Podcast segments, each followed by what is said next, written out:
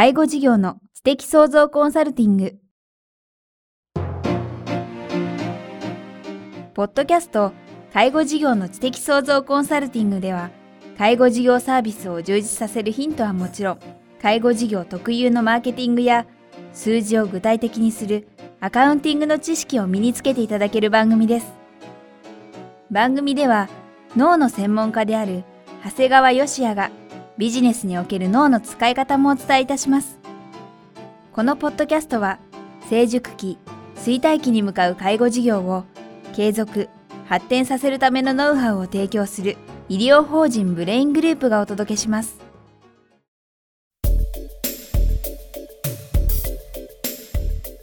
え皆さんこんにちは。番組ナビゲーターの早川洋平です。介護事業の知的創造コンサルティング。今日は第11回です。えー、長谷川さんよろしくお願いします。よろしくお願いします。さあ、今回はですね、こんなテーマでお聞きしたいと思ってます。自社では何が見られないかということでいただいてますが、今日は具体的にどんなお話なんでしょうか？そうですね。あの、最近よくご相談を受けることがあるんですが、介護事業がうまくいっていない経営者さんたちがですね、必ず口にする共通する言葉があるんですよ。あ、そうなんですか。これがですね、困ってる人がいればですね、どんな方でも見ますっていうのがその言葉なんですよ。なんかお医者さんの鏡みたいな感じで何が悪いのかちょっとわかんないんですけど。そうなんですね。やはりあの、まあ、介護でですね、困ってる方がいればですね、はい、どんな方でも見ますっていうのはですね、はい、なんか一見とても良い言葉に聞こえるんですね。えー、なんか、困ってる人がどんな方がいればどんな人でも見ますなんていう経営者の人がですね、なんか経営がうまくいってないとですね、なんか皆さん思わず同情しちゃいますよね。ねもうこんなうまく一生懸命やってる人がなんでなんて思うんですが、はい、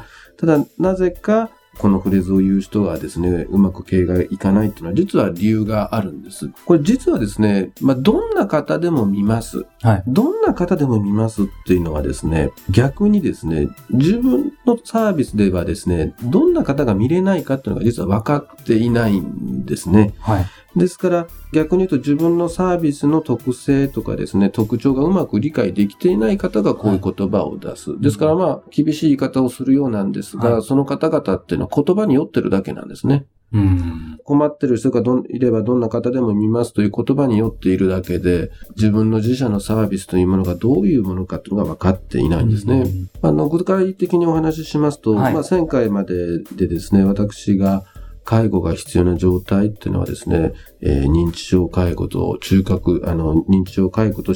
体介護があるというお話をしたわけなんですが、は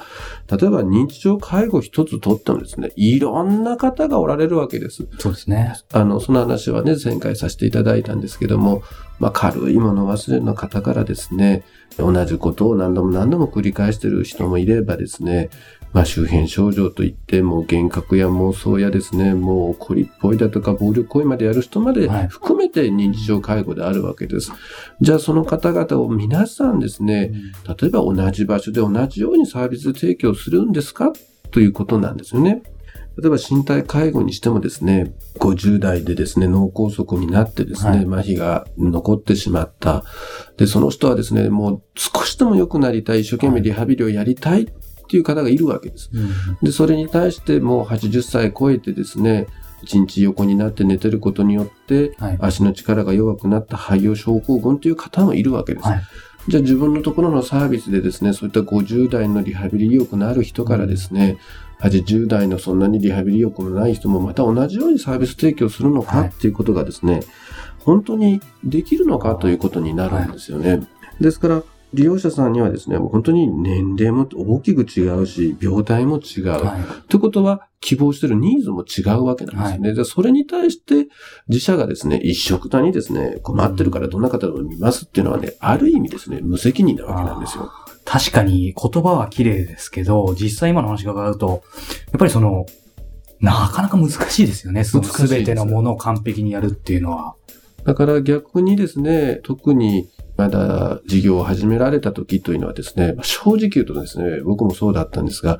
それほど利用者さんはおられない時はですね、まあ、ご依頼があればですね、もうどんな方でも正直見たいんですよ。そうなっちゃいますよね。なっちゃいます。ただ、それをぐっと我慢してですね、うちのサービスにはですね、こういう方に来ていただければですね、もう十分な満足を、はい、えー、いただけるんだけど、逆にこういう方は、えー、ちょっとご遠慮するということをですね、はい、決めることっていうのはですね、とっても大事なことなんですよね。で、やはり、あの、それをやってるとですね、逆に新しいビジネスもまた生まれてくるんですね。新しいビジネス。そうなんです。だから、自分のところは今こういう方が見れる。はい。だけど申し訳ないけど、こういう方が見れませんよはいっていうものをですね、決して経営者として忘れないということなんですね。はい。えー今までうちはこういう方は見れなかったっていうのをですね、ずっと頭の中に残しておいて、はい今度はその見れなかった人を見れるようなサービスを新しく作れば、これは新たな事業展開になるんですね。そこはですね、極めてリスクが減るわけですよね。だって要望があるけどサービスが提供できてなかったところですよね。で、そこに新しいサービスを提供していけばですね、これはですね、実はもうどんどんサービスというのは広がっていくんです。確かにあの、私も今冒頭で困ってる人がいればどんな方でもいますっていう言葉だけを捉えるとですね、何が悪いのって思ったんですけども、確かにこと、あの、まあ、介護事業をもっと広げてですね、一般のビジネスで考えると、何でもやりますっていうところには逆にやっぱり不安になりますよね。そうなんですよね。これ実は、あの、介護業界で何でも見ますととっても綺麗な言葉に聞こえるわけなんですが、例えば建築業のですね、小さなところがですね、うちはですね、木造から鉄筋から鉄骨から何でも作りますなんていうのはですね、これ実際できることはないわけですから、まあ、ある意味ちょっとあの視点を変えればですね、はいそれは無理だということはわかるわけですね。ただ、それがなぜか介護だとか医療の現場ではですね、それがとても綺麗な言葉だもんですから、はいあの、経営者がその言葉をずっと使い続けてしまうということがあるんですね。本当にその一つのサービスの形態で全ての方に対することはやはりまあ難しいということだったと思うんですけども、具体的に、えーまあ少しちょっと突っ込んでお聞きしたいんですけども、例えば、えー私ある旅館さんでですね、ちょっとお話伺ったことあるんですけど、その旅館さんはもう本当にこの旅行業界も厳しい中で一人勝ちしてるような旅館さんなんですけども、お客さんをある意味選んでるんですね、やはり。はいえーこういうお客様に来ていただきたいみたいなものを、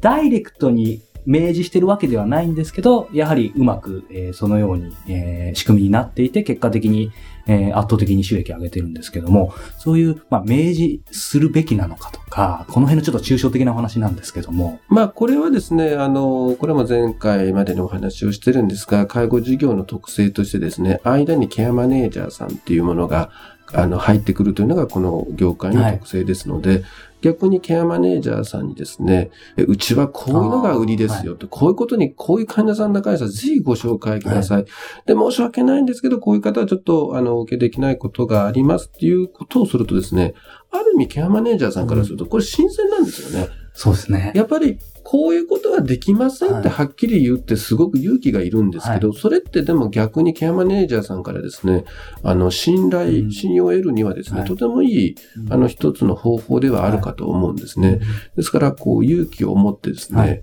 えー自分自身が何が見れて何が見れないのかっていうのをですね、もうこれを自分で認識するだけじゃなくて、はいケアマネージャーさんにもですね、はい。えー積極的にですね、これを情報提供していくというのはですね、お実はこれも新しいアプローチ方法として使えるんではないかと思います。以前もやはり、えーこの介護事業者にとってですね、えー見込み客は、最大の見込み客は、まあ、ケアマネージャーさんだという話ありましたけど、今のお話伺ってると、やはりその、何が見られないっていうことをきちんと伝えることによって、逆にその見られる部分の、まあ、自信とか、はいその信頼性っていうのも、ケアマネージャーの方に伝わりそうですよね。はい。ケアマネージャーさんの方にも当然伝わりますし、逆に言うと従業員の方にもそれが伝わるわけですね。はい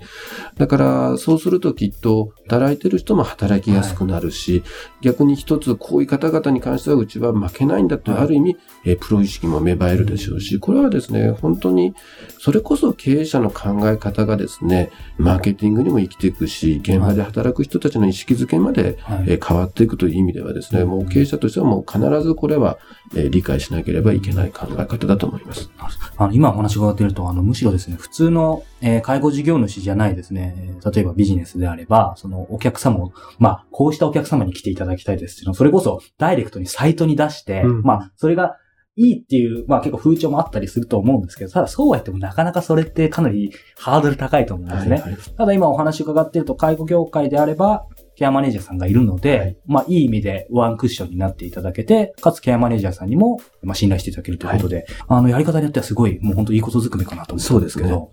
あの、本当に、現実に我々もですね、最近、そのスタイルでやってるんですけど、とてもうまくいっておりますので、あの、経営者の方としてはですね、はいえー何が見れるか、何が見れないかっていうのは意識していただくと、うまくいくんではないかと思います。はい。介護事業の知的創造コンサルティング、今日は第11回、自社では何が見られないかについてお話を伺いました。えー長谷川さんありがとうございました。ありがとうございました。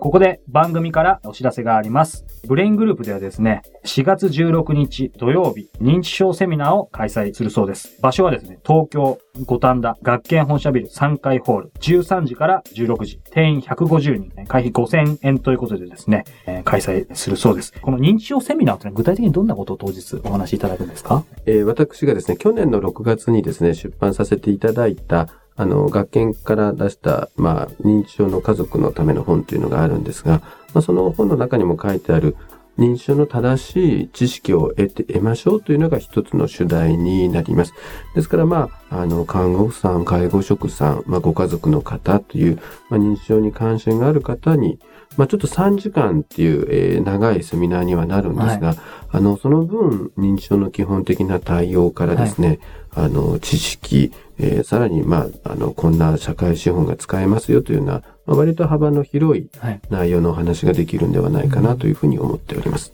ぜひですね、えーこの番組聞いている方も、えー生の、えー長谷川さんにお会いしたい方もいらっしゃると思いますので、あの、会場でぜひ、はい。詳しくはですね、この認知症セミナー4月16日土曜日13時から16時、学研メディカルのセミナー案内、学研メディカルのホームページのセミナー案内というところに詳細書かれていますので、ぜひご覧いただければというふうに思います。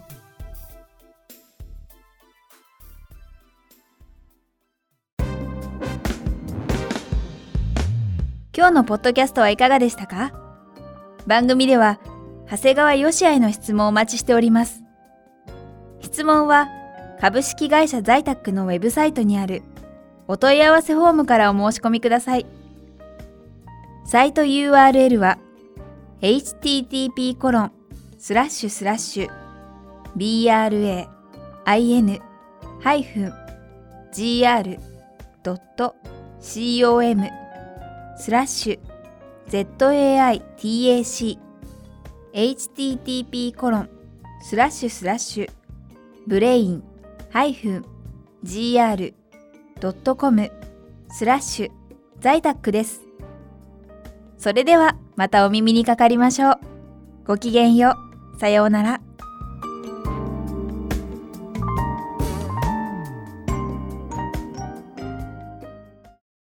この番組は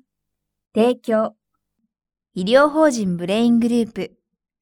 理事長長谷川義也。プロデュースキクタス早川洋平。制作協力若菜はじめ。ナレーション清水夏美によりお送りいたしました。